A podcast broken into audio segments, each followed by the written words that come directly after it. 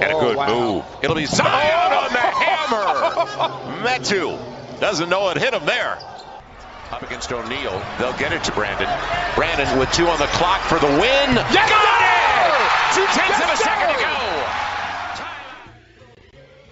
Stats.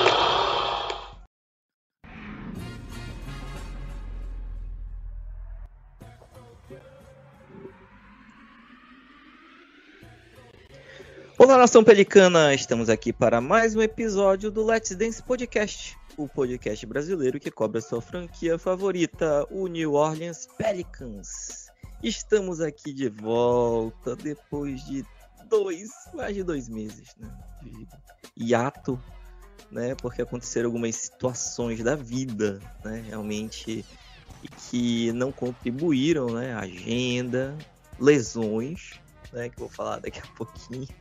E o time também não ajudou muito, né? Então, assim, a- a- esses dois meses aí foram bem complicados aí pra gente. Mas a gente tá aqui de volta porque a gente respeita muito nossa audiência. E mesmo muito decepcionados, vamos falar um pouco do que que foi a nossa temporada, né? Então, né, o primeiro eu vou fazer o meu disclaimer aqui, né? Por que, que eu não incentivei mais pra gente voltar?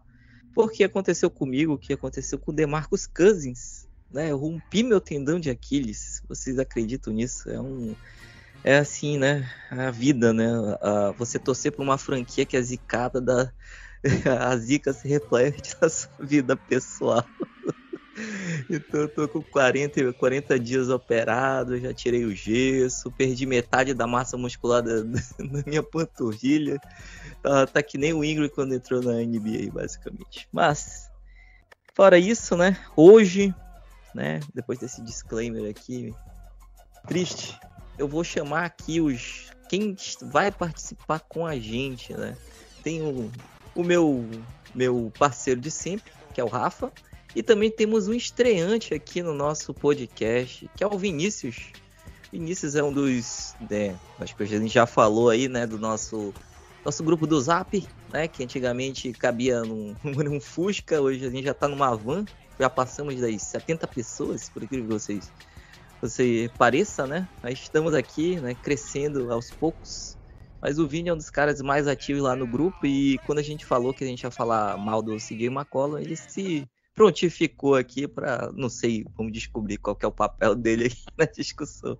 Mas Vini, se apresenta aí pro pessoal, fala aí desde quando você torce por essa franquia ou sofre, né? E fala aí, assim, o que que você, assim, por que que você continua se martirizando aí, né? Pô, Gilson, essa, essa apresentação foi um pouco, né, um pouco forte. Até assumi o papel de defensor aqui do presida CJ McCollum. Então, é, meu nome é Vinícius, eu sou, eu sou de São Luís, do Maranhão. E essa foi a temporada 22-23, foi o meu 18º ano de Pelicans. Então, já faz um bom tempo que eu tô aí, né, nessa, nessa jornada, nesse, nesse calvário que é torcer para essa franquia. Mas, de mais longe, acho que a gente já veio e acho que tem muita coisa para ser falada, né, no, decorrer desse episódio. E vamos lá. Tá certo, Vini. É isso aí. 18 anos, Rafa. O que, que tu acha, Rafa? Tá, tá novo ainda, né? Eu tô nesse sofrimento há, desde 1988. Não, 90, desculpa. 32, 32 anos. 33 anos, basicamente, sofrendo com isso. Ai, Rafa, fala aí, cara, como é que tá? Como é que foi esse ato aí? Deu pra estragar mais o, o fígado? O trabalho te sugou muito? Dá um oi pra galera aí. É, porra, 18 anos é uma maioridade já, né? É uma vida aí de Pelicans. Eu tô com 33 de idade aqui. Fiz, inclusive, aí 20 dias atrás, aniversário. Obrigado, Pelicans, aí, pelas 10 derrotas seguidas. Adorei. E bem-vindo aí, o Vinícius aí, que tá, pô, o Vini tá sofrendo, tá sofrendo de acordo aí, cara. Torcendo pro Pelicans aí, coitado dele. Coitado de nós todos, né? Mas Tamo junto aí, né? Fazer o quê, né? Como o Gilson falou, aí já 70 pessoas aí, isso prova, né, de que louco atrai louco, né? É inacreditável E quanto mais, quanto mais merda no ventilador o Pelicans taca aí, mais gente entra na frente. Então é isso aí, vamos continuar aí crescendo esse negócio aí, feita a barriga do Zion. E também quem está crescendo, feito a barriga do Zion, feito a conta do Zion, né? Que ano que vem começa a extensãozinha do nosso garotinho aí, vai fazer mais de 30 milhões por ano agora. Mas quem está crescendo também é o Fumble na Net, nosso hospedeiro aí no clima de The Last of Us aí, nosso hospedeiro. E você pode achar a gente ali, você pode achar podcasts e matérias também de outros times não recomendo vocês irem no, na página do Lakers agora, porque tá, porra, tá sofrível, os caras estão mó otimistão lá. Não tá legal, não. Quando tá mais legal quando a gente tava falando do pick swap ser a pick número um. Tava bem mais legal de ver, ouvir o podcast deles. Mas tem, tem, pô, tem de tudo. Tem de beisebol que voltou, né? Tem, tem futebol americano também, que tá na, intertemporada aí, o pessoal tá assinando novos contratos aí, o nosso querido Saints aí com um quarterback novo, que no último episódio o Ivan também falou. Tem bastante coisa, então dá uma colada lá no Fambonanet lá, que tá bem legal, tá crescendo, tá super completão lá. E tem de tudo para vocês aí. No mais, vamos aí dissecar esse desastre que eu chamo de temporada 2022-2023 do Pelicans. É, Rafa, sempre lembrando aí, você já tá, vamos dizer assim, já tá no automático, né? Parece o Trey Murphy aí metendo 10 bolas de 3 seguidas, já sabe exatamente o que tem que falar, né? Mas It's também. Mas também, né, a gente tem o nosso canal do nosso amigo Nilson, né, o Pelicanos do Brasil. Ele deve entrar daqui a pouco, né? Ele ainda está sendo liberado aí pelo DM do Pelicans. Né, a gente espera que até o final desse episódio o DM libere ele participar. Ou em duas semanas ele vai ser semanas. reavaliado e aí... duas semanas. Quem sabe, né? Ele pode progredir para um 3 contra 3 aí. Ou ele, nunca, ou ele tem que sentir, né? Como um pelicano, né? Ele não tá se sentindo muito pelicanos do Brasil ainda. Ai, cara, isso daí, né? Essa. Não se sentir você é um negócio meio forte mesmo. Indo pra não chorar, né, cara? É, Indo para não chorar. Então vocês já sentiram, né, pessoal, como é que vai ser esse velório, que vai ser esse podcast. Então, pessoal, vamos para nossa pauta? Então, gente, no último episódio que nós gravamos foi depois da do jogo contra o Atlanta, né? Então já faz muito muito tempo, né? Depois disso tivemos 26 jogos. Então naquele jogo, né, que foi antes da, do All-Star Game, tudinho, a gente já falou da trade deadline, né? A gente falou como que a gente perdeu nosso pick swap por causa de mesquinhez. Não sei, vamos, vamos descobrir futuramente o que, que aconteceu, né? E a gente deixou os, os Lakers voltarem aí das cinzas né? Principalmente com essa troca aí do Westbrook, né? Que também agora parece que tá querendo provar algo, né? Que ele já fez no passado, mas vamos ver se ele consegue voltar. Então, né, perdemos nosso pick swap lá. Basicamente, depois disso, a gente teve uma temporada aí de 50%, né? Então a gente fez aí 13 vitórias e 13 derrotas, terminando a temporada aí com 42 vitórias e 40 derrotas, né? Então, isso, na era Griffin, né, vamos dizer assim, era Zion, é a melhor campanha que nós tivemos. Mas, né, a gente terminou com a mesma posição do ano passado, né? Terminamos em nono lugar, né, indo para o play-in, né? Basicamente há dois jogos aí que a gente poderia ter passado direto, ter até, é, vamos dizer assim, chegado em quinto, sexto colocado, né? Então a gente teve alguns deslizes, né? Então assim, alguns jogos, né, que vamos dizer assim, marcaram bastante a gente, né? Perder para Orlando e perder para Houston, né, com uma bola espírita lá do Dá até tristeza lembrar disso, mas é, e daí, né, a gente teve aí essa campanha de altos e baixos, perdemos é, bastante, mas na, nas últimas, nos últimos 13 jogos aí a gente deu uma engrenada, principalmente com o Ingram voltando ao nível All-Star dele, né? É, e a gente acabou terminando em nono lugar, né? Jogamos aí depois. É, basicamente, que definiu a temporada foi o jogo contra o Wolves, né? Que foi um jogo muito louco, né? Porque teve briga, né? É, Rudy Gobert dando soco no slow-mo, o, o, o, outro quebrando a mão. Né? Então, o mesmo assim, o, é, o McDaniels quebrando a mão. Então, assim, o time acabou perdendo ali, né? E, e depois com contra o OKC, a gente vai falar depois, né? A gente acabou se a, coroando, né? O que foi essa temporada, né? Então, assim, pessoal, uh, pra gente não falar muito, assim, né? Do jogo por jogo, porque agora não, não vale muito a pena, né? Só, só lembrando aqui, né? Que a nossa temporada, né? Ela meio que se dividiu em duas, né? Principalmente aí com é, antes do Zion, né? E depois do Zion, né? Até, até o, o Zion se, se contundir, né? Em janeiro. A gente estava com 23-14 e depois disso a gente ficou com 19-26, né? Então, meio que foi uma temporada que se dividiu em duas. E a gente saiu né, de um time que a gente esperava, né, na, no início da temporada, que fosse alguém que fosse buscar pelo menos bando de quadro, até playoff direto e a gente voltou a ser um time de play-in, né?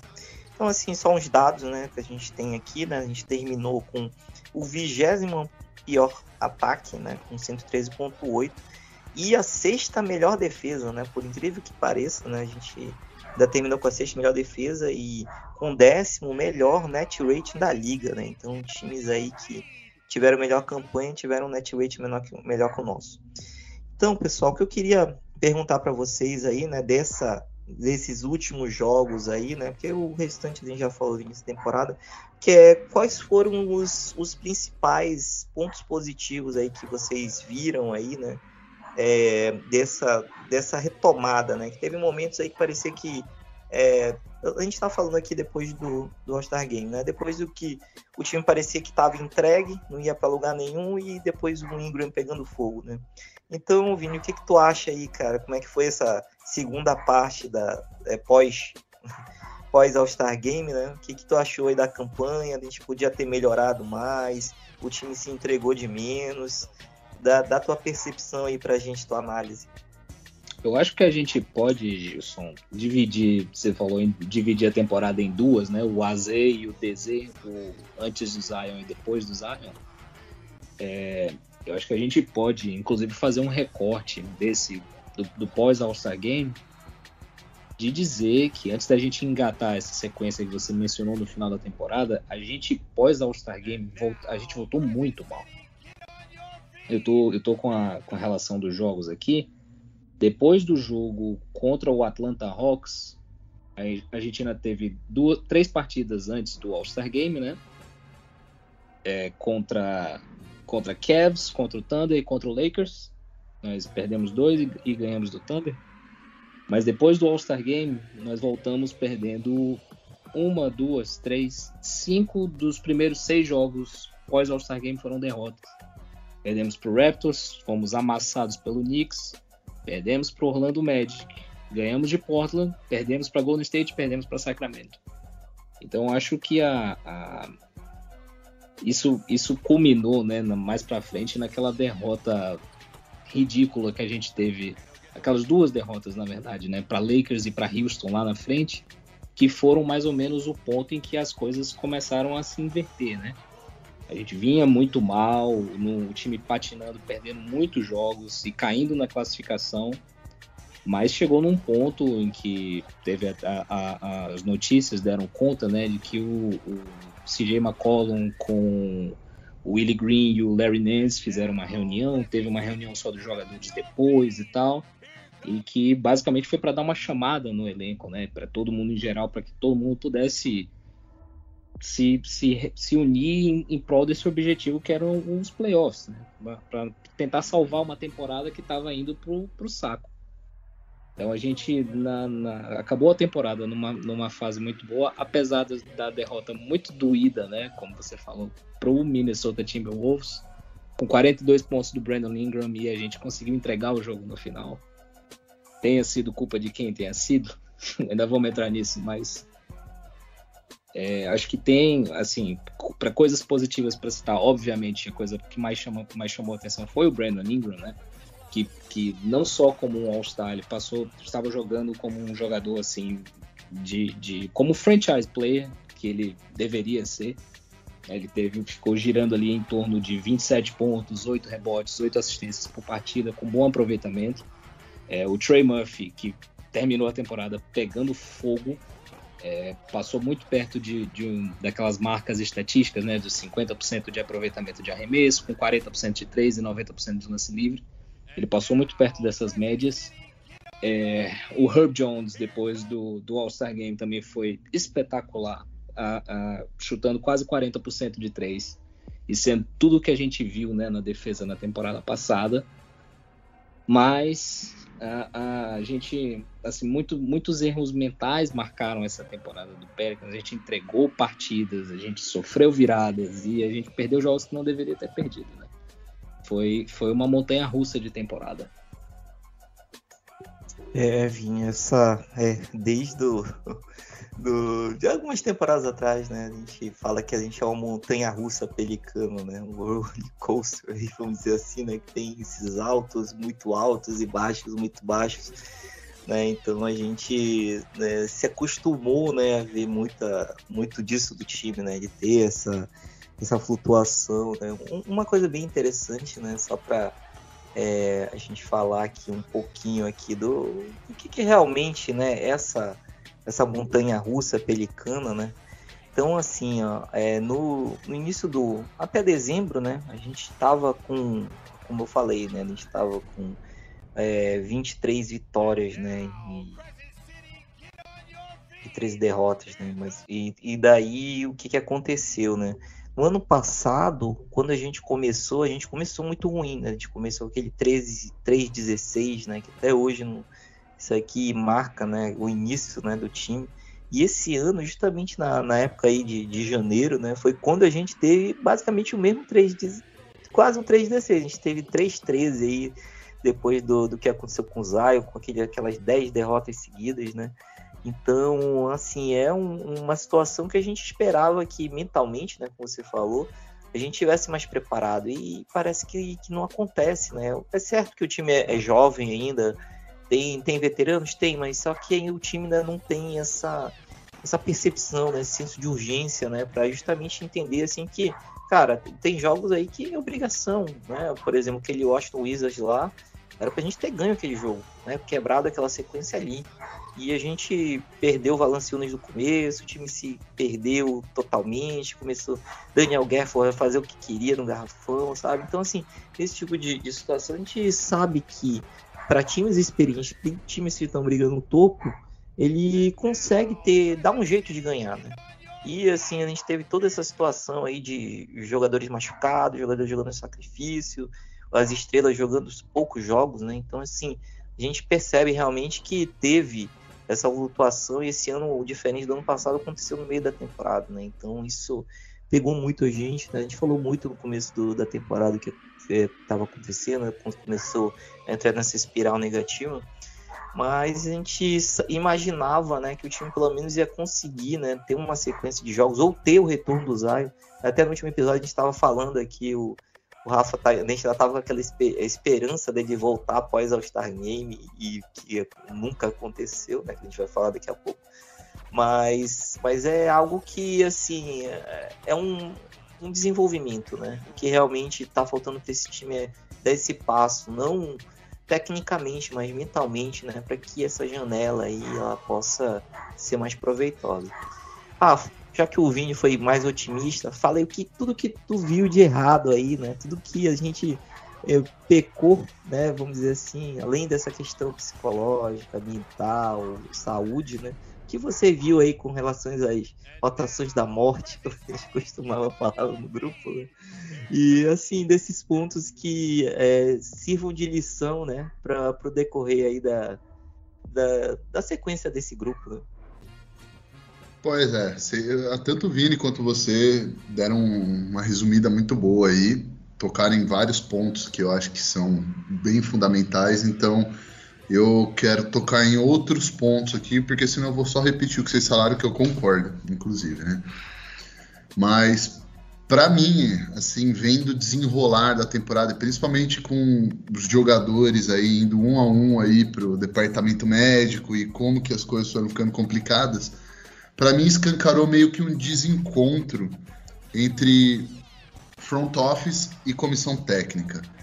Como assim, né? É, não parece que o principalmente o careca, né? Não parece que já que ele é o que assina mesmo, né? Não parece que ele montou um time para para bater com o que o Willie Green quer fazer. Não parece que as filosofias estão se conversando, entendeu? E isso para mim é muito estranho porque foi o Careca que escolheu o Willie Green como técnico.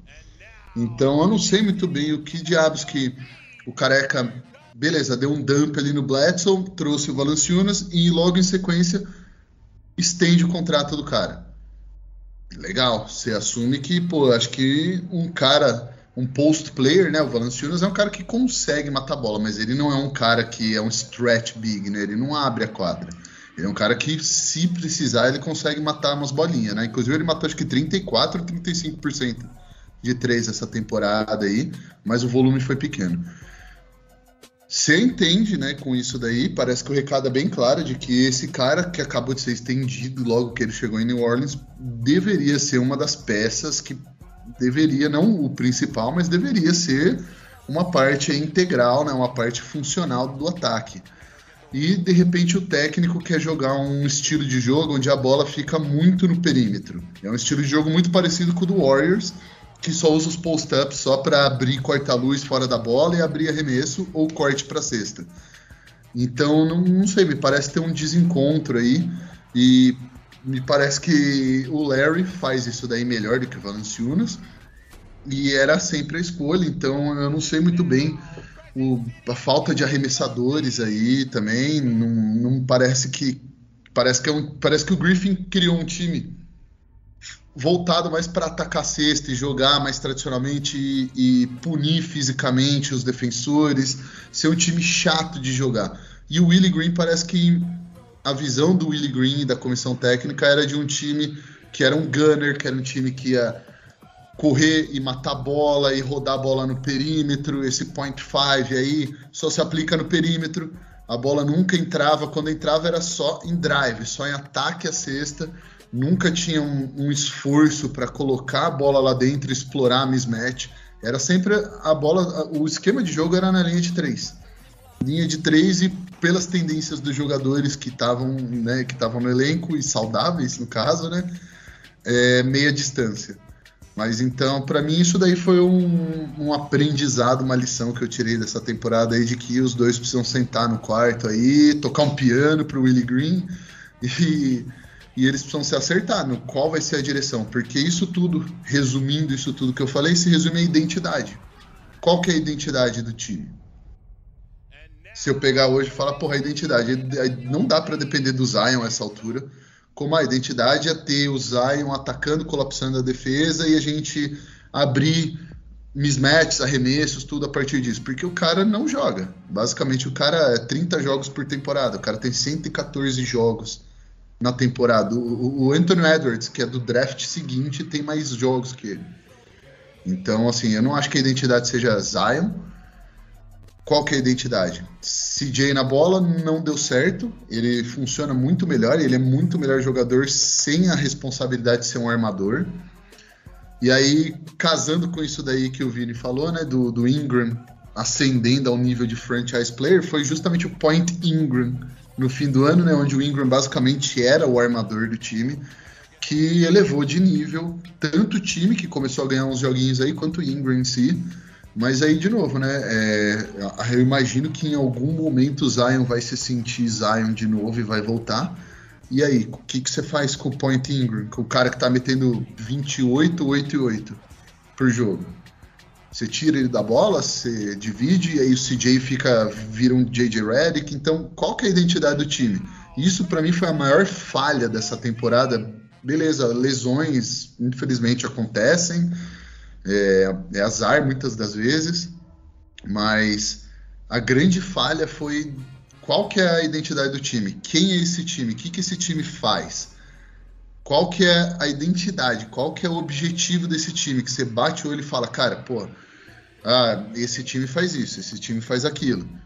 Quem que é o Pelicans? E a gente falhou miseravelmente nessa temporada aí, por lesões, mas também por falha dos jogadores de talvez comprarem a ideia de 100% da comissão técnica a comissão técnica também de ser mais maleável, flexível e entender que não dá para fazer do jeito que eles planejaram no começo e ajustar.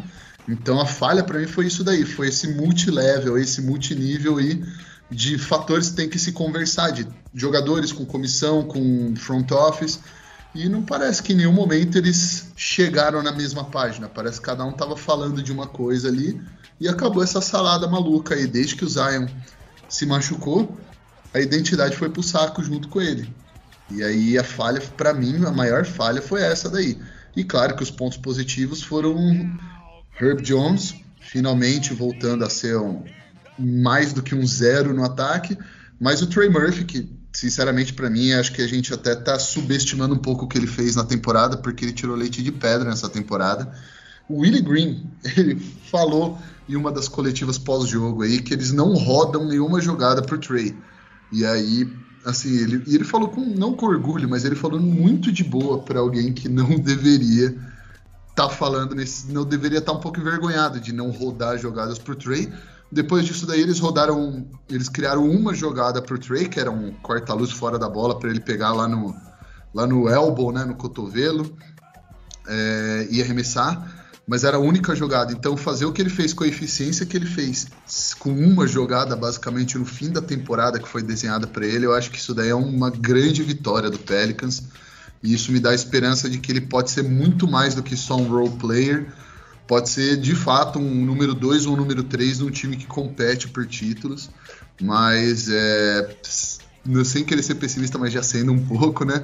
Eu acho que essa temporada foi uma completa falha e jogar no lixo uma temporada de todo mundo que tava lá e uma temporada nossa assistindo também, né? Porque foi, foi uma falha. Eu daria um F para essa temporada aí. Cara, esse é o Rafa sendo Rafa, né? Cara, olha, eu tô orgulhoso do meu amigo aqui, voltando a ser quem ele é.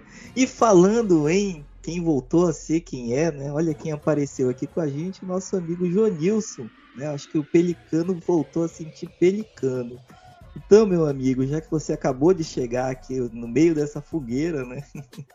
aqui a nossa discussão está sendo assim: o que, que você viu assim como maior falha assim da, da temporada, né? O Rafa meio que já, já deu uma visão aí que é, por causa da saúde, né? A gente teve toda essa situação aqui do do, do plano de jogo, da identidade, né? Do como que a gente vai fazer, como que a gente vai encaixar tantos bons jogadores aí. Então, assim, o que que tu viu, assim, né, como, como ponto aí, ou de, não sei, negativo, mas de aprendizado, né? Justamente para que a gente possa partir daqui, né, entender realmente que caminho que a gente vai seguir, né? A gente vai manter um Valanciunas sem usar o Valanciunas como ele deve ser, é, trocar, né, mudar a formação, acabar com aquela rotação da morte lá que a gente sofreu muito, né? Então, meu amigo, por favor, aí dê suas considerações a respeito disso. E aí, pessoal, tudo bem? É, bom, uma pergunta aí bem é, complexa, mas tentar dar um ponto de vista, assim, concordo muito do que o Rafa falou. Eu acho que, assim, faltou acho que de todas as partes ali, né? Assim, acho que tanto do front office, acho que foi é, ao perceber o caminho que a temporada estava tomando, acho que a posição de não fazer trocas ousadas, né? De só trocar o Devont, o contrato do Devont pelo Josh Richardson, acho que não foi, é, como é que fala assim, foi meio que um assumir que a temporada não ia ter, não ia ser uma grande temporada, né? É, e assim, tem um ponto também dessa troca, porque querendo ou não, nesse momento o CJ já estava contundido. E assim, o jogador mais próximo em características do CJ que a gente tinha no elenco era o Devon. Então, ao fazer isso, você tira qualquer chance de substituição do CJ. E aí acho que entra um ponto que, com um erro compartilhado entre comissão técnica e CJ, de cara, você deixa um jogador no sacrifício jogando 40 minutos todo jogo, cara. É, eu acho que no final das contas é, a gente teve muito problema físico, não só do Zion e do Ingram, né? Que os dois tiveram poucos jogos na temporada, mas quase todo o time é, ou estava fora por lesão, ou estava jogando sacrifício, ou estava jogando fora da forma ideal. Assim, Herb Jones, vários jogos fora de forma, o, o Alvarado jogando com costela quebrada, o, é, o Valanciunas, cara, Valanciunas você pega esse jogo contra o OKC, não é só porque os caras estavam sem um, um pivôzão lá defendendo ele, mas cara, é um cara que você não viu ao longo da temporada, assim, no começo da temporada você via que ele estava nitidamente com algum problema. Teve um jogo que ele jogou cinco minutos, teve é, sete turnovers, zero pontos, não lembro, foi alguma estatística totalmente desastrosa que você via que é, o Larry Nance, né, jogou vários jogos no sacrifício, então você vê que os caras estavam, tipo, é, tentando jogar sem condições físicas ideais. Então, assim, é, acho que esse trabalho de preparação foi muito ruim. Você vê que o Herb Jones, o Trey Murphy, o próprio Valanciunas aí conseguiram acabar bem a temporada, mas é, o começo da temporada foi muito carregado no Zion ali. E, enfim, e aí e assim, e oscilou, né? Porque o CJ também começou bem a temporada, inclusive fisicamente, né? E aí acho que no final, já sentindo o peso de uma lesão que gerou outra lesão, é, enfim, é, isso não, não altera o fato dele tomar decisões ruins, mas acho que pesou muito ali no, na qualidade do arremesso dele no final da temporada. Mas acho que é, acho que o principal a se culpar aí, eu acho que tem que tirar o foco dos jogadores, é, independente do Zion e CJ terem visões diferentes, um não quer jogar para não afetar o desempenho em quadra, mas aí depois o David Griffin que ele nem estava habilitado para jogar, né, nem tinha sido liberado. Mas de fato, o Zion disse né, que ele não queria jogar no sacrifício para não afetar o time, e o outro falando que todo mundo tem que estar disponível e que, independente se vai afetar o time ou não, ele jogou e, e pronto. É, então acho que não é nem. Tudo bem, não foi exatamente isso que ele falou, mas acho que não é nem para um lado nem para o outro, acho que a gente tem que olhar mais para a parte da comissão técnica, porque de fato a gente ficou numa temporada ali que a gente nem desenvolveu nossos, nosso núcleo jovem, nem foi para o playoffs, a gente ficou no limbo, a pior posição da loteria, quer dizer, basicamente, né, a chance de não ser a 14 é remota, né? Então vamos considerar que já é a 14 pick, então a pior posição da loteria, é, ficamos fora do playoffs, então, sim, é, a gente ficou numa posição, acho que é a pior que a gente poderia ficar. Porque se você ir pro play e perder o primeiro jogo, acho que é a pior situação que pode acontecer com o time. Uhum. É, Júnior, acho que tu já chegou jogando a bomba aí, né? Então, Rafa, vamos, vamos deixar que os dois se degladiarem, né? Temos o advogado e o promotor aqui do CJ McCollum. É isso que eu quero ver. Porra. Era isso que a gente estava esperando agora. pra quem não sabe, pessoal, por que, que não tá no nosso grupo, né, gente? Como a gente falou, a gente é um grupo de 70 não. pessoas, cara. 70 pessoas tem muita coisa. A gente com, com, encontra de todos os tipos, né? Então, assim, numa discussão que a gente teve, foi justamente que o Junilson começou, ou começou aqui a discussão, foi falar assim, né? Você tá disponível, se você, mesmo estando machucado, jogar, ou se você tem que jogar na melhor condição, né? Então, Rafa, pra gente começar essa discussão, né, que eu, o que eu falei foi o seguinte, eu ia deixar esses dois aqui se degladiando, né? Ia deixar uma faquinha e desligar a luz. Aí, aí é, é briga de faca, faquinha no escuro. A faca, então, inclusive, Rafa, era o Najee Marshall. É, inclusive, vou jogar o Najee Marshall aí no meio e vou deixar eles, eles brigarem. Então, assim, gente, a, assim, é, o legal, né, que a gente tem essa, essa discussão, então a gente trouxe né, esse ponto justamente, justamente tem a ver com, com essa filosofia, essa identidade, né?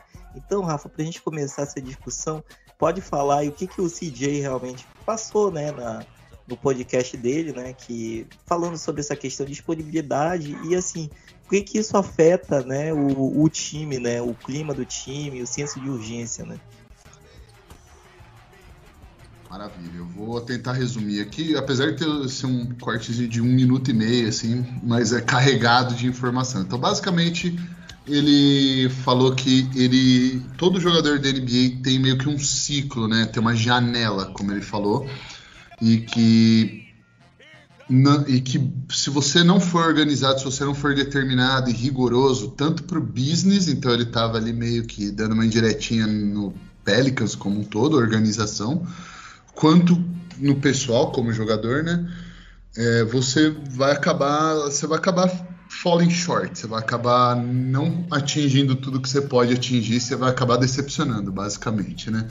Então ele diz, ele sabe que a carreira de jogador na NBA não é para sempre, ele sabe que ele tem uma janela onde ele vai estar no pico mental e físico dele, de habilidades e tal, e ele vai fazer de tudo para ter uma boa alimentação, ter um bom ciclo de, de sono, para ele estar tá melhorando sempre, trabalhando sempre nas habilidades dele, para ele estar tá sempre estudando o jogo, ele está sempre disponível e mentorando jogadores, ou seja, ele sabe que ele tem um, um, uma data de validade, basicamente é o que ele disse, que me pareceu um pouco aí, né, que ele tá jogando meio que um shade aí, né, ele tava dando uma cutucada aí, tanto no Zion quanto um pouquinho no Ingram, e na organização Pelicans também, porque no Zion no Ingram, né? Primeiro por esse negócio de que tem que ter essa preparação e por último ele, ele fala também, né, de que é, ele ele sabe da importância dele, sabe do quanto que ele trabalha, ele sabe dessa janela aí, onde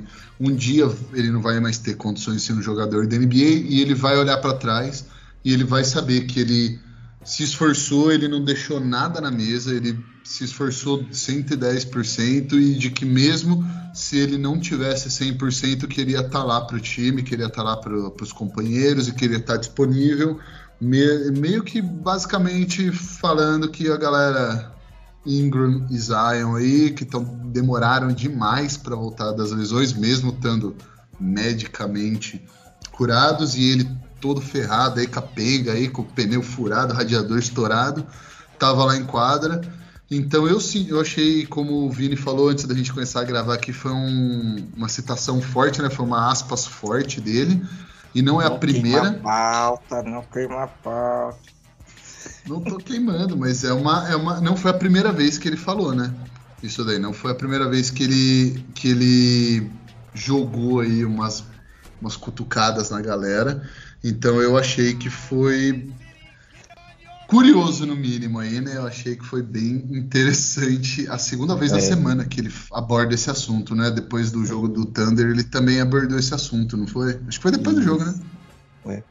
Então, para começar aqui, eu vou começar com a defesa, Vini. Você defende aí o que o CJ passou, realmente tem que estar disponível, você tem que sentir que é você para poder entrar em quadro né? É, pode fazer um comentário em geral, né? não CJ especificamente, né? mas essa questão, essa filosofia, né? que até o Júnior já começou é, falando, né? que realmente é, a gente tem que ver o big picture ou a gente tem que ver o, é, o aquele momento mesmo, a entrega. O que, que você acha? Assim, cara, eu acho que a, a, a uma coisa uma, uma coisa é você essa, essa questão pessoal do atleta, né? Ah, de ter confiança, você tendo uma lesão, é normal. Todo mundo que já praticou esporte em algum nível sabe o que é ter uma lesão e sabe o que é não se sentir confiante para jogar. Você jogar com aquele medo de se machucar outra vez. Só que eu acho que até determinado ponto, quando você coloca isso na balança, é, você tem que. É, é, é era um ponto da temporada, falando especificamente do caso do Zion, que era você joga para aquilo ali, né? Você como atleta de NBA, o seu objetivo é aquilo ali, é estar nos playoffs, é disputar uma pós-temporada. Ainda mais quando você assistiu do banco na temporada anterior, né? Que a, a o, o, que o seu time fez, aquela sequência que o Pelicans teve no final da temporada passada, que foi absolutamente espetacular. A vitória no play-in e, e, todo, todo. A gente exigiu tudo do, do, do Suns, especialmente do Chris Paul na temporada passada, né? Foi foi a gente teve fez um, uma temporada um final de uma segunda metade de temporada né depois da trade deadline depois da, das, das alterações que foram feitas a gente acabou a temporada passada muito forte né Então, assim, sobre essa questão de estar disponível e de, e de dedicação e de doação para o time, eu acho que chega um determinado momento em que se você não tiver. Você, você não vai estar 100% no final de uma temporada de 82 partidas, sabe? Vai tá, todo mundo vai estar tá lidando com algum problema, uma dorzinha, uma coisa e tal. E eu acho que a, a, com o objetivo bem ali, né? Ainda mais se você considerar o contexto da Conferência Oeste como um todo nessa temporada, estava completamente aberta, né? Tava a, são times jovens ou times que não venceram, mas não estavam convencendo, como é o caso do Denver Nuggets, e uma, uma flutuação muito grande ali, né? Que toda, todo jogo importava. Então é, é um pouco surreal pensar até que a gente teve uma sequência de 10 derrotas seguidas durante a temporada. E mesmo assim, a gente teve a, a gente esteve a quatro vitórias de ter mando de quadra nos playoffs. Mesmo tendo acabado em nono, sabe? Então, acho que quando você coloca isso na balança com, com, com o objetivo ali e a, e a, coisa tão perto, que, poxa, se você tem condição de jogar, você deve jogar. Falando especificamente do CJ, acho que não, não tem como você ter assistido jogos da, da, especialmente desse final de temporada e não ter ficado meio bolado com o CJ, né? Não tem como a, a, as decisões, as tomadas de decisões dele em geral foram ruins em jogos importantes, como o Minnesota Timberwolves. No próprio jogo de play-in contra o Thunder, foi, foi prejudicial para o time até determinado ponto. Mas a, a, eu, eu gosto de enxergar essa questão como um cara que estava lá dando a cara tapa, sabe? Assumindo o papel e assumindo o risco, colocando a própria saúde dele em risco para tentar alcançar o objetivo maior de um atleta de NBA que é estar no. que é disputando jogos que importam nesses meses de abril e maio, sabe? Que é estar nos playoffs. Então, é, é, a gente viu muitos jogadores fazendo isso durante a temporada. O Herb Jones jogou machucado, o Joanilson citou, o, o, o Alvarado jogou com costela quebrada, né? Então, a gente teve o, o Herb é, é, perdendo jogos por concussão e voltando, voltando antes da hora até o Alvarado jogando com a, com a costela quebrada. O Larry Nance teve umas 6, 7 lesões diferentes durante a temporada e mesmo assim esteve disponível na maior parte dos jogos. O Valanciunas disputou um campeonato europeu na intertemporada passada. Não, não, não começou muito bem a temporada, mas estava lá disponível. Fez, fez um esforço muito grande para participar dos jogos. Né? Então a gente, a gente teve o Trey Murphy jogando com, com tornozelo torcido. Dyson Daniels. Assim, se você for pegar a, a, o elenco do Pelicans como todo, quase todo mundo fez um sacrifício para jogar em determinado momento. Então acho que o, o, o, Zion dá um precedente um pouco ruim quando ele quando ele ele, ele não não não não progride não, não, não coisa o próprio Griffin falou que dependia dele né então acho que Acho que a gente. Ele, ele, ele foi uma atitude que não teve nada a ver com a atitude do, do resto do elenco, né? Foi uma. A gente vê dedicação dos jogadores do Pelicans como um todo e a gente observou isso durante toda a temporada. Os caras deram sangue, foram, fizeram tudo que podiam para estar disponíveis, né? Então isso é, é um pouco complicado, né? Você, você precisa ver a questão pessoal do jogador, mas na minha visão, se você se você puder jogar, se você tiver em condições de contribuir, você deve jogar. Entendi. É, Jonilson, acho que não foi tão, tão assim, é, o extremo né, que tu pensas, né? Até porque realmente ninguém tá falando aqui das decisões, né? Da forma de jogar, que a gente todo mundo viu, né? Naquele jogo especificamente, quando o Wolves lá, aquela, aquele floater lá que o CJ fez lá, achando que ia cair, tivesse passado por full trade, ele podia ter matado aquela bola. Mas são os Cis, né? Então, assim, é, realmente, é, a, pelo que a gente está vendo aqui, não é, A gente não vai defender o CJ por decisões erradas, né? A gente está discutindo aqui mais essa questão do, do que o time quer ganhar, né? A gente vai ser uma franquia que, mesmo jogando sacrifício para ganhar jogos, né? Ou se não, vai poupar jogadores, vai fazer load manage como o próprio Clippers, né? Até, até um dado interessante, né? Que o, o Clippers, com todo esse load management, né? Que teve, né? Com, com os duas principais estrelas deles, o, os dois ainda jogaram 50 jogos, cara. mais de 50 jogos. Os nossos dois aqui não chegaram nem a 50, né? O, o BI com 45 e o Zay com 29. Então, assim, né, nesse sentido, assim, o que que, que que tu vê, assim, realmente? Jogar no sacrifício, né, podendo comprometer aí com qualidade de jogo, né? Ou criar essa cultura aí de jogar no sacrifício, ganhar jogos e, e vida que segue. Não, ô, ô Gilson, só antes, é, como você mencionou o grupo aí, eu só queria explicar um pouco dessa questão do CJ. Não é que eu odeio o cara, é, mas eu só queria, assim, todo jogo eu via no grupo, cara, qualquer bola que o Devonte errava, eram uns 10 caras xingando o Devonte. Qualquer bola errada do Valanciunas, 10 caras xingando. E, de repente, assim, o DJ começou a ter umas partidas muito ruins, cara, ninguém falava nada. Eu comecei a ficar um pouco incomodado, né? Porque até pegando um conceito do direito aí, que a justiça é tratar os desiguais de forma desigual na proporção da desigualdade, né? Então, assim, se o cara, ele é o maior salário dessa temporada do Pelicans, e, tipo, pô, você pode cobrar o Dyson Daniels, você pode cobrar o Herb Jones, você pode cobrar o Trey Murphy, você não pode cobrar o CJ, sabe? Isso começou a me incomodar um pouco. E aí eu comecei a espetar um pouco lá no grupo e, assim, é um pouco também a personagem, né? Um pouco a gente também fala para inflar também, para ver o circo pegar fogo um pouco, né? Mas, de fato, assim, o CJ, quando ele chegou, ele deu declarações muito fortes, assim, de que né, ele vinha para mudar o patamar da franquia, e quando ele saísse da, quando ele se aposentasse, o Warriors ia ser visto de outra maneira para o basquete e tal. E então assim, ele puxou para ele uma responsabilidade por ter falado muitas coisas, né? Por ter colocado nas expectativas altas. E, e na, na, naquele finalzinho de temporada ali que ele chegou, assim, o time já vinha numa crescente, mas de fato, com a chegada dele, o time deu aquela arrancada para o play-in, para os playoffs e fez um, uma bela série ali contra o Suns.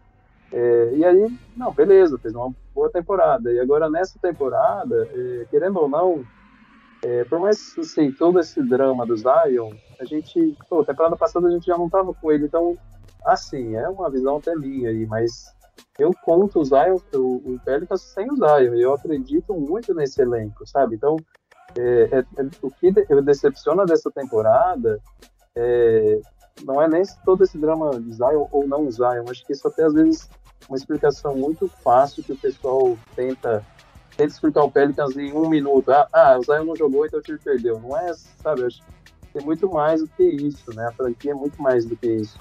Porque fora o Zion tem outros 14 caras aí, mais dois Chuí no elenco, então não dá para resumir só Zion ou não Zion. É, eu entendo, assim, que para o estilo de jogo do Zion, de fato, o físico é muito importante. Então, cara, se, além dessa questão assim, de chance de reagravar a lesão, como reagravou? Porque ele tentou voltar mais cedo e reagravou a lesão. É, ou seja, assim, às vezes o, o, que os jogadores têm de informação, até o próprio CJ, que a gente não tem, essa questão da alimentação, do, da rotina dele, da preparação, de estar tá fazendo coisas que não deveria, né? É, que é também uma discussão que a gente tem aqui, cara, em outro grupo aí, com colegas de futebol, tipo, do Neymar tá com o pé quebrado no carnaval, assim. É, tem gente que fala, ah, é extra-campo, não importa. Aí tem gente que fala, não, o cara não devia estar tá fazendo isso. Então, é, pode ter alguma questão extra-quadra aí que, que o CJ e os jogadores saibam, né, de que o Zé não estava não tava fazendo todo o sacrifício possível para voltar a tempo, né, mas, cara, de fato, assim, o jogo dele é muito físico. É um cara que é, assim, não tem muito arremesso, né? Então, não é um cara que, tipo, ah, vou ficar aqui no cantinho, fazer alguma coisa. E então, se ele não tiver o físico, não tem, não existe Zion sem, sem essa explosão, sem essa confiança, sem isso. Então, de fato, é, assim, eu, eu, tento defender um pouco dos dois. Eu só acho que assim, faltou um pouco pro CJ nesse caso aí. O cara, vamos supor que ele é, ele é, o, ele é o veterano do time, né? E aliás, assim, contra o KC, acho que você lembrou aquele lance dele. E o outro veterano do time é o Josh Richardson. Fez uma falta técnica totalmente desnecessária no Josh Gidey ali. O time na frente por um ponto, deixou os caras passarem por uma falta que, cara, zero necessidade, né? Tipo, os caras vão recomeçar o jogo, o cara dá uma cotovelada na barriga do outro, zero necessidade. também acho que é, não contribuiu muito. Mas é, essa questão do CJ, eu acho que ele como líder, ele como referência para os jovens ali, com toda a expectativa que ele colocou em si próprio, e acho que isso também pesou, porque ele criticou no podcast lá com o J.J. Redick, ele criticou um pouco essa questão do load management, e ele às vezes como também presidente do sindicato se sentiu um pouco na pressão de ah, eu não vou fazer load management porque é uma coisa que eu não sou a favor e sei lá. É, mas de fato, é, acho que faltou um pouco ele assumir um pouco a responsabilidade dele nisso tudo. Tipo, ah, tava jogando no sacrifício, então qualquer coisa que eu fizer é válida. Acho que não é bem por aí o, o caminho. E, cara, ele pode ser todo exemplo fora de quadra, questão de rotina, de de horários, de dieta e tudo, mas se ele entrar em quadra e jogar mal, cara, todo esse exemplo que ele é fora de quadra não vai. A gente está numa geração aqui, cara, que é, que é, tipo, é muito essa questão da referência, assim, do, do cara que sabe fazer, do cara que de fato entrega e tal. E, e ele, assim, se ele não conseguir desempenhar em quadra, acho que todo esse resto do que está fora de quadra fica em segundo plano e não e, assim, é, e é complicado isso, cara, porque é, o que eu tentei fazer um pouco ali foi só tentar um pouco balancear a discussão, sabe? Porque, tipo, eu tava vendo que ninguém tava atendendo por um lado de que o CJ tem um pouco de responsabilidade na situação. E eu tava colocando os outros fatores aí, como a lesão do Zion, preparação física, tudo isso pondo na balança e tipo, isentando o cara de responsabilidade. Mas acho que ele tem, sim. Porque o mais preocupante não é só, tipo, ah, o cara errou o arremesso, mas dessa questão de tomada de decisão, que às vezes acho que faltou um pouco ele como veterano, e essa, essa, esse QI de basquete ali na hora do jogo, cara, vou me vou entrar em quadra, mas eu vou me poupar um pouco, não vou ficar arremessando igual um maluco toda hora, vou passar mais a bola, vou mudar um pouco o meu jogo para não prejudicar muito, tanto que acabou gerando uma segunda lesão, né? E, cara, e assim, acho que talvez faltou também da franquia de assumir, tipo, ah, cara, essa franquia, essa temporada já era, deixa o Kyra e o Dyson jogar aí, vamos desenvolver os moleques, põe o Derion se abram para jogar aí, e dane-se, seja o que quiser, seja que Deus quiser, porque acabou que no final das contas foi um sacrifício que, assim, eu espero que né, nos seis meses que a gente tem agora de off-season, ele se recupere e esteja bem para a próxima temporada, porque se de fato, assim, é, essas lesões, essas coisas é, é, ultrapassarem né, esse período aí e prejudicarem a próxima, aí já seria um papo de, tipo, de ter abortado a temporada já antes, sabe? Uhum. É, Rafa, acho que a gente, o nosso, a nossa expectativa aqui não vai se concretizar. A gente flopou aqui. A gente trouxe Pô, pessoas mas... que são mais equilibradas do que a gente. Tu tá vendo como é que é o negócio? Pô, então, eu tava falando, cara, que é altíssimo nível, cara. É, Os argumentos. Cara... Eu, eu, pô, o Vini falou, eu falei, cara, concordo totalmente com o Vini. Aí o, o Joanilson falou, eu falei, cara, eu concordo com o Joanilson agora, velho.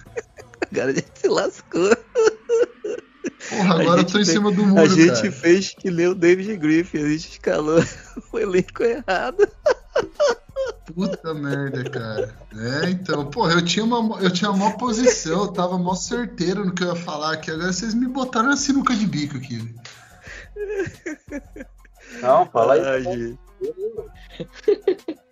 Pô, vocês quebraram a gente, se eu nem soubesse que vocês eram assim tão equilibrados, né? Pessoas de, pessoas de valor. A gente tinha chamado Dudu e o Manu, dois malucos. É, aí você tá de sacanagem, porra. Cara, Dudu e o Manu, velho. Esse podcast acabava em 15 minutos ou em 15 horas? Então, é que vocês deixaram passar alguns dias, aí a poeira baixou um pouco, o sentimento, a emoção passou um pouco, mas se fosse no dia seguinte, cara, aí acho que o sangue ia ferver um pouco mais. Acho que até eu ia estar tá brigando com vocês. Foi até melhor. mas, mas aí, com um bom investigador, a gente descobriu qual foi a causa, pessoal. Foi o Devonte Green. Entendeu? Se não fosse Devonte Green, tava tudo tranquilo. Não, e nesse ponto eu vou concordar com você. Tem um, um, certo sentimento ali, porque, cara, o CJ, quando ele chegou, ele tirou o espaço do Devonte da rotação. E pô. Ele fez o cara ser trocado, cara. Como é que aquela formação a, com dois anões ele tava difícil, cara. tá difícil. Ah, gente, Pô, que, que legal, cara. Que tá vendo, Rafa? A gente encontra pessoas assim bem mais racionais do que a gente, tá vendo? Isso aí é a, só a vida ensina isso pra gente. Né? Então, quem é, queria briga, sangue, é, é, acho que não deu muito certo. Né?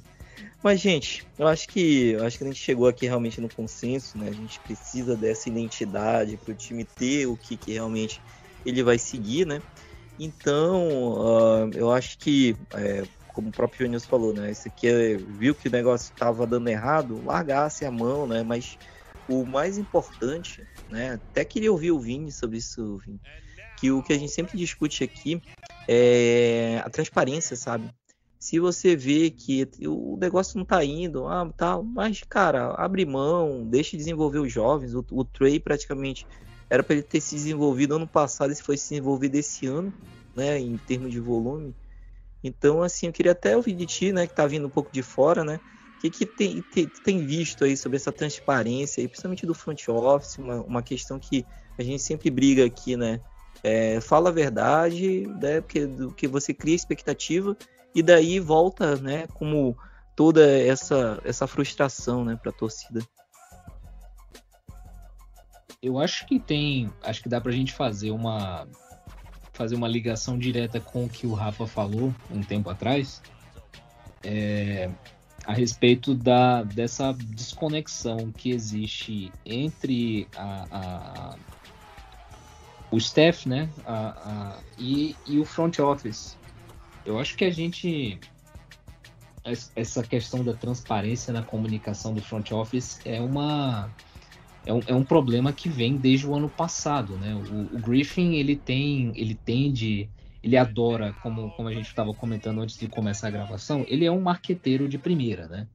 Então ele, ele adora soltar comunicações um pouco vagas e, e não dizer exatamente o que está acontecendo e tal isso, assim, isso é muito frustrante para o torcedor. Assim, essa temporada como um todo foi muito, foi, foi exaustiva. Eu falei, falei isso no nosso grupo, inclusive, que como torcedor essa temporada foi, um, foi exaustiva demais, cara.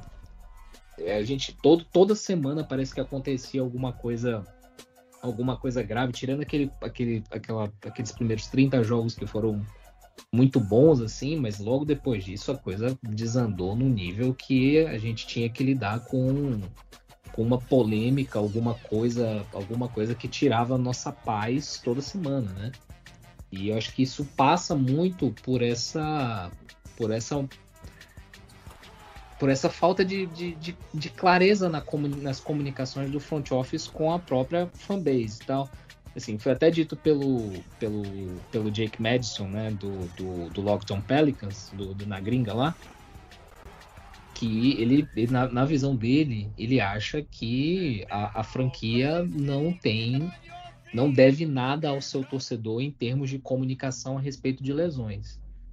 É assim, é uma coisa um pouco uma afirmação um pouco polêmica, né? É, é meio complicado você colocar a coisa nesses termos quando a torcida é literalmente quem banca a franquia, né? Que compra os ingressos, é quem tá lá no, no, no ginásio e a, a, a, torcida influencia diretamente no sucesso do seu time na temporada. É, e se você tem sucesso na temporada, mais pessoas te assistem, então é mais renda de, de transmissão, é, você gera interesse, você gera interação em rede social, você tudo, tudo gira em torno da torcida. A torcida é uma parte integral de qualquer franquia, de qualquer esporte nos Estados Unidos ou fora dele, né? Então acho que falta assim um pouco mais de, de, de você se aproximar com a própria cidade você manter uma comunicação boa com o seu torcedor, mesmo que você não possa soltar todos os detalhes, né?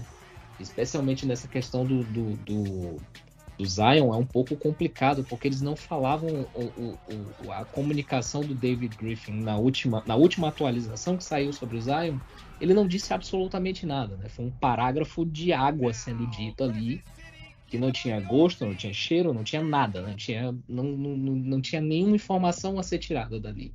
Tanto que foi preciso no dia seguinte ele, a, a mídia lá da, da, da, cidade foi e ele concedeu uma, uma entrevista detalhando um pouco mais as coisas. Tamanha foi a repercussão negativa que isso teve. Então, assim, a, a, colocando essa questão da transparência e desses pontos todos que eu abordei, é, eu vi uma coisa que tinha falado para vocês antes, mas eu vi uma coisa que me deixou, me acalmou um pouco mais nesse sentido, me deixou um pouco mais tranquilo que foi na, nas entrevistas de encerramento da temporada, tanto do David Griffin como do Willie Green, né?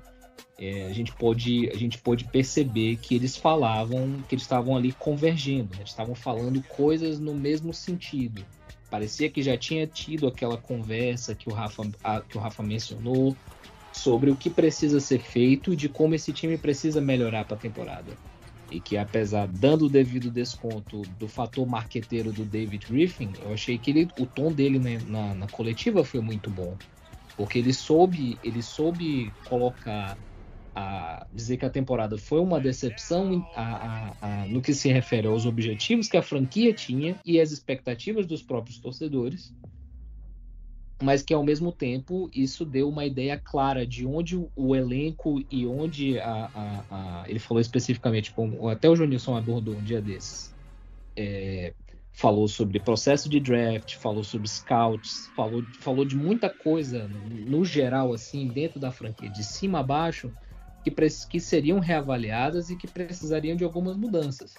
E isso se alinha com a visão que nós torcedores tivemos, né, ao final da temporada de que a gente precisa, os nossos assistentes técnicos foram nada nessa temporada e as deficiências deles ficaram muito graves para a gente, né? Assistindo jogos, nós acompanhamos todas as partidas e tal. Além das mudanças no próprio elenco. Então, acho que é, eu posso me colocar como cautelosamente otimista pelo que eu ouvi no, ao final dessa nossa temporada. Se vai, se vai dar certo, se, se é realmente isso que está acontecendo, a ver, né? Mas vamos lá. Tá certo, Vinho. Acho que tu já. É, a pergunta né, que eu ia fazer agora é justamente isso, o saldo, né? Então, assim, esse minha culpa parece que deu. Assim, pode ser marketing realmente do David Griffith, conhecendo o careca que a gente conhece, pode ser, mas parece que a gente vai ter alguma mudança, né? Então, pessoal, assim, quando a gente começou aqui, né, ou, ou tinha essa ideia, né? De a gente fazer dois momentos, né? Esse momento aqui de, de chorar as pitangas, né? Ter esse momento de terapia, né? E, e no segundo momento a gente falar um pouco sobre o futuro, né? Então, assim, para a gente acabar essa primeira parte aqui, Júnior, o que que tem, assim, o que que ficou, né, de saldo? Você meio que já adiantou aqui para gente, né? Mas, assim, é, de, de saldo, de imagem, né, para essa temporada, né, para justamente a gente jogar uma pá de cal em 22, 23, né, e já começar a pensar em 23, 24. Cara, eu fiz uma brincadeira no, no Instagram que 2022 a gente foi a Cinderela, né, 2022. Parece que quando deu meia-noite ali, uh, virou, uh, a carruagem virou abóbora, fez tudo, cara, porque esse ano foi assim, tudo que podia dar errado deu, cara. Parece que é realmente um, uma zica, alguma coisa que não dá para explicar, cara. Mas assim, é, essas entrevistas aí de final de. Só falando um pouco da comunicação aí que o Vinícius comentou, é, parece que a franquia tem medo de falar que o Zion, o Zion vai ficar três meses fora, o Zion vai ficar o resto da temporada fora. Acho que eles têm medo de tomar uma posição mais ousada assim. Mas eu acho que não adianta, né? Você ah, vai ficar pelo menos mais duas semanas fora, ah, vai ser avaliado daqui a duas semanas sem dar um, um norte, assim, fica sempre uma sensação de que o cara tá, tá para voltar e nunca volta. Acho que isso que frustra, né? Porque é, parte ali, até o Willie Green falou, em 8 de março ele falou, não, então é, o time está really, não sei se era very ou really que ele usou, tipo, muito otimista de que ele volta ainda dentro da temporada. Então, assim, é sempre colocando, trazendo para uma coisa que, tipo, dá para acontecer, dá para acontecer. E aí não acontece e frustra, né?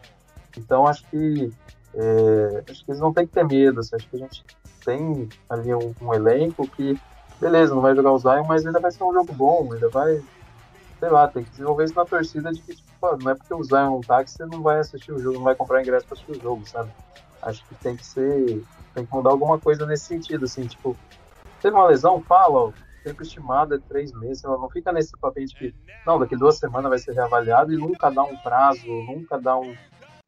Sabe? Você fica sempre com essa sensação de que, tipo, tá, mas vai voltar ou não, sabe? Você sempre fica nessa, né? E aí acho que isso que eles precisam melhorar um pouco, assim, porque não dá pra ficar, tipo, é, meio que enrolando as pessoas, que aí, tipo, quando o cara não volta, gera frustração mesmo.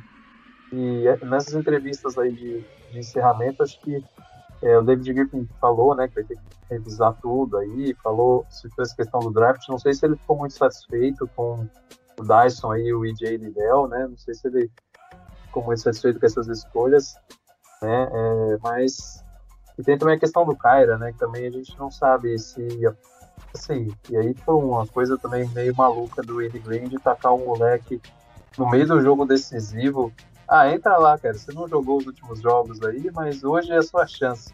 Faz seu nome aí, se consagra. É, e aí, enfim, não sei se, se tem alguma decepção em relação ao draft de 19 ou os outros aí. Só sei que o de, o de 21, a cada dia que passa, fica melhor, né? Mas os outros drafts nossos ainda precisam se provar, que agora não, não rolou. Mas, assim, de fato, é, acho que front office, né, igual o CJ comentou na entrevista, acho que é, a gente tinha algumas trocas que a gente poderia fazer nessa trade deadline a gente optou por não fazer, fazer né, uma troca que não, que não influenciava nada para a temporada, para o futuro da franquia.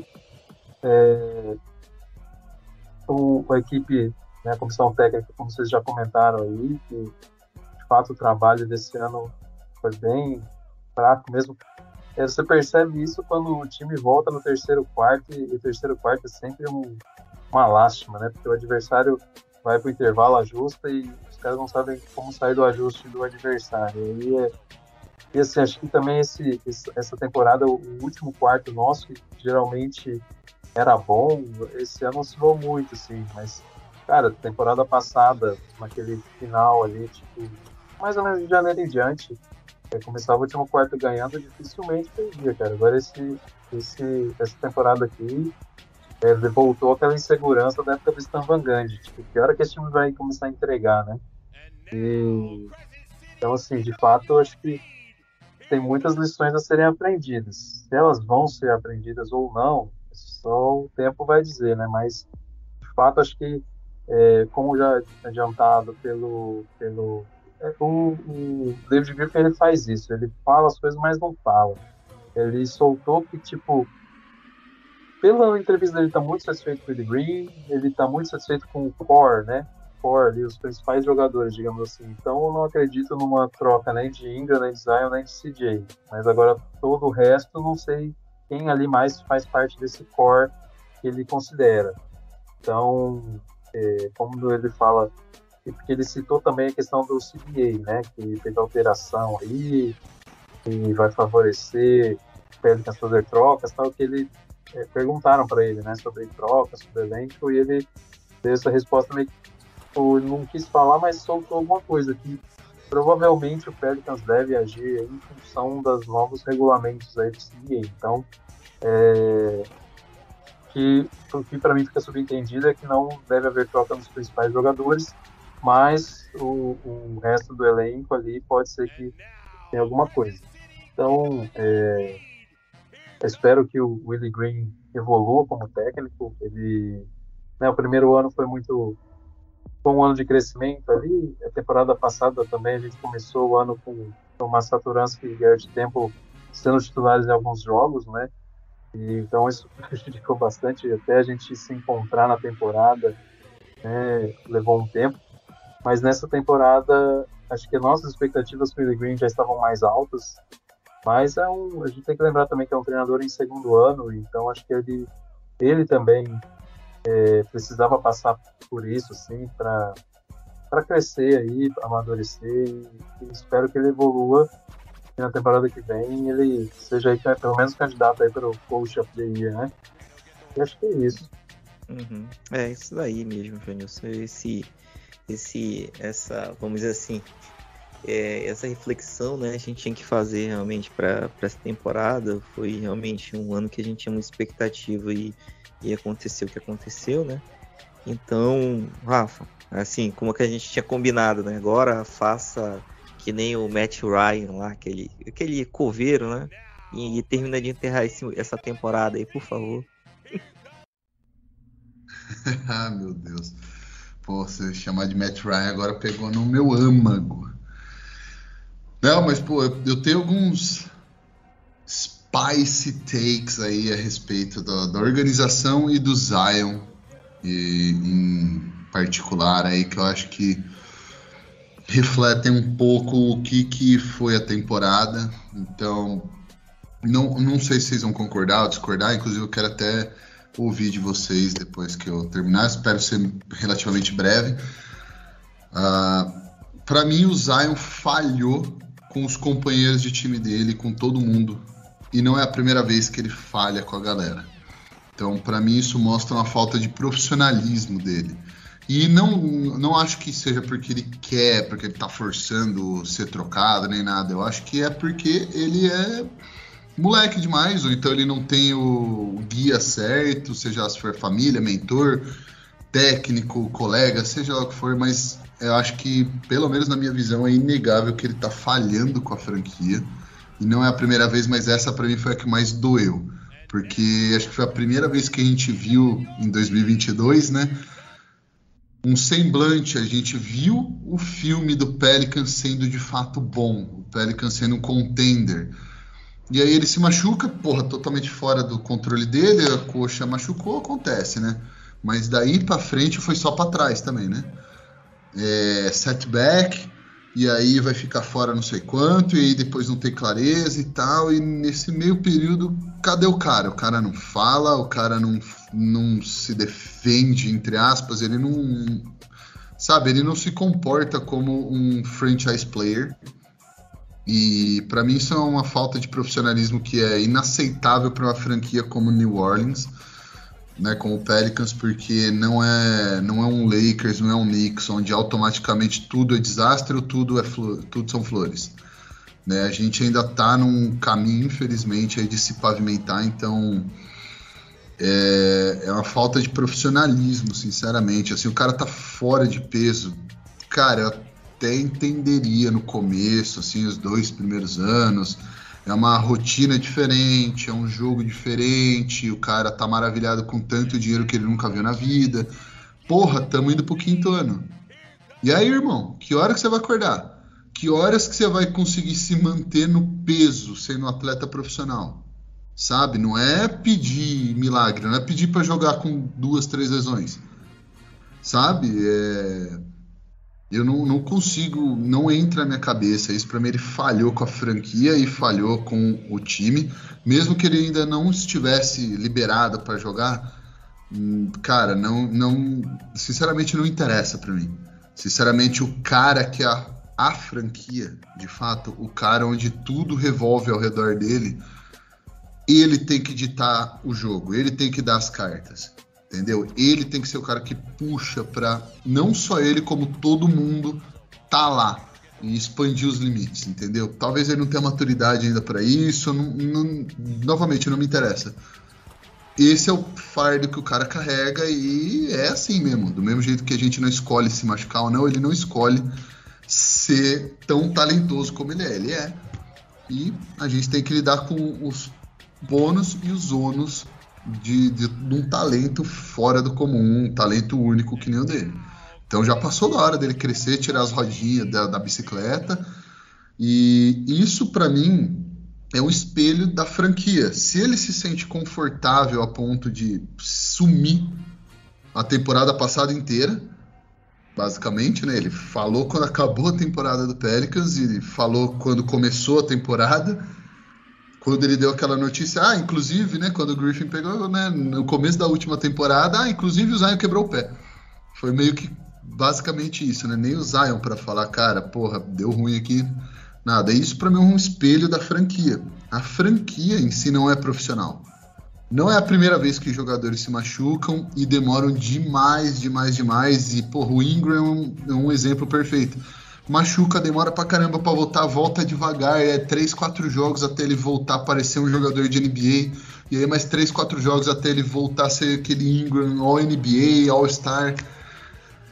É um negócio que não entra na minha cabeça. É técnico cometendo os mesmos erros, umas coisas gritantes que torcedor de Twitter tá apontando e, sabe, eu, é, é são tantas coisas assim não profissionais que para mim é isso que ficou. Por mais que tenham tido coisas boas na temporada, como tiveram Trey Murphy, a gente já falou tudo isso daí.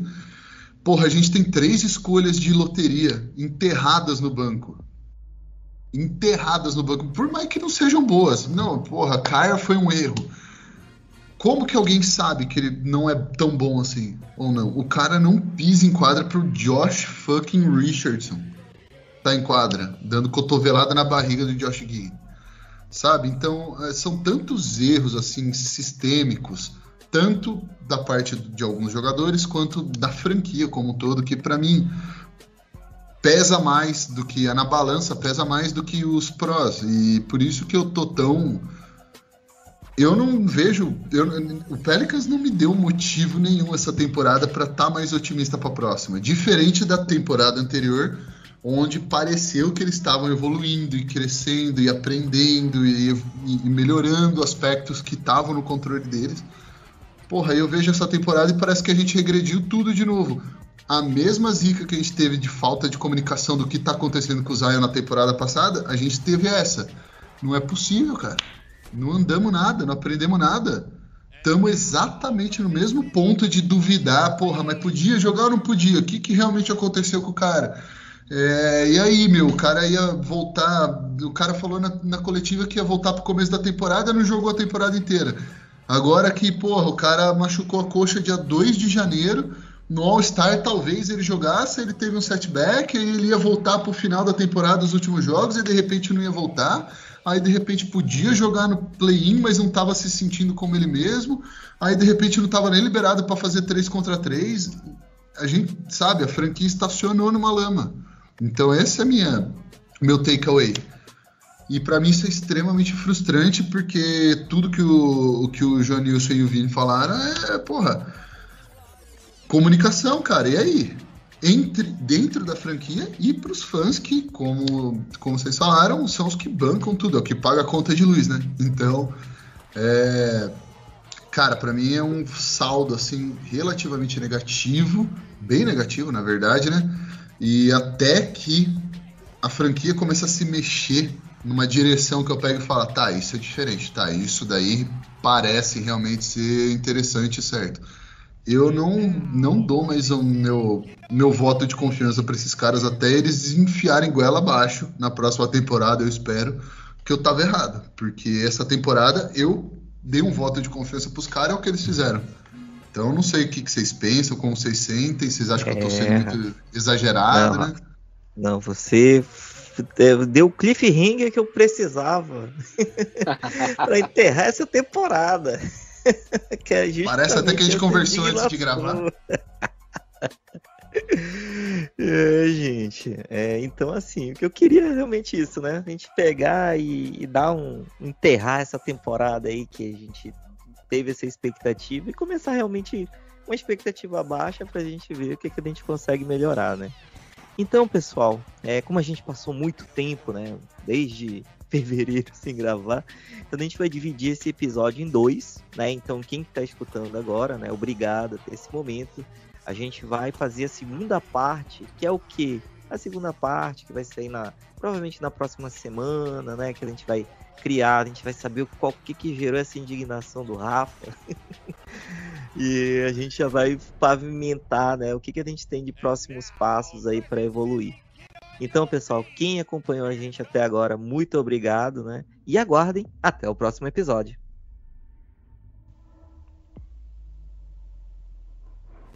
Olá, amigo ouvinte, você que ainda está aí, né, escutando o nosso episódio.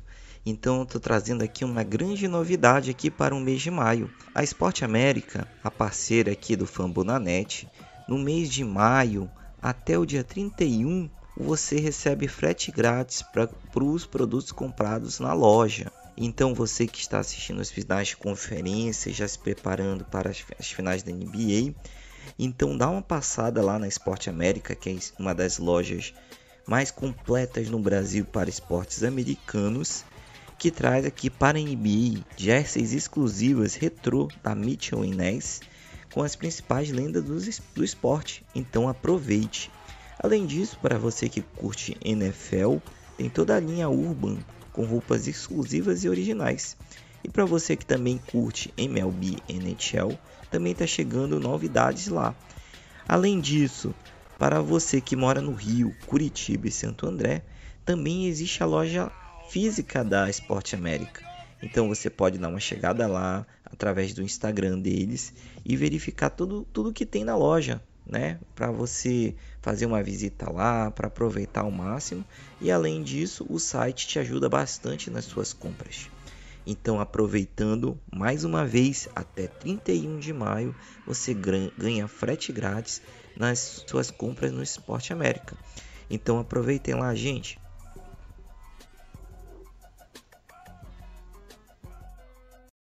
Esse podcast faz parte do site Fambonanet. Acesse fambonanet.com.br.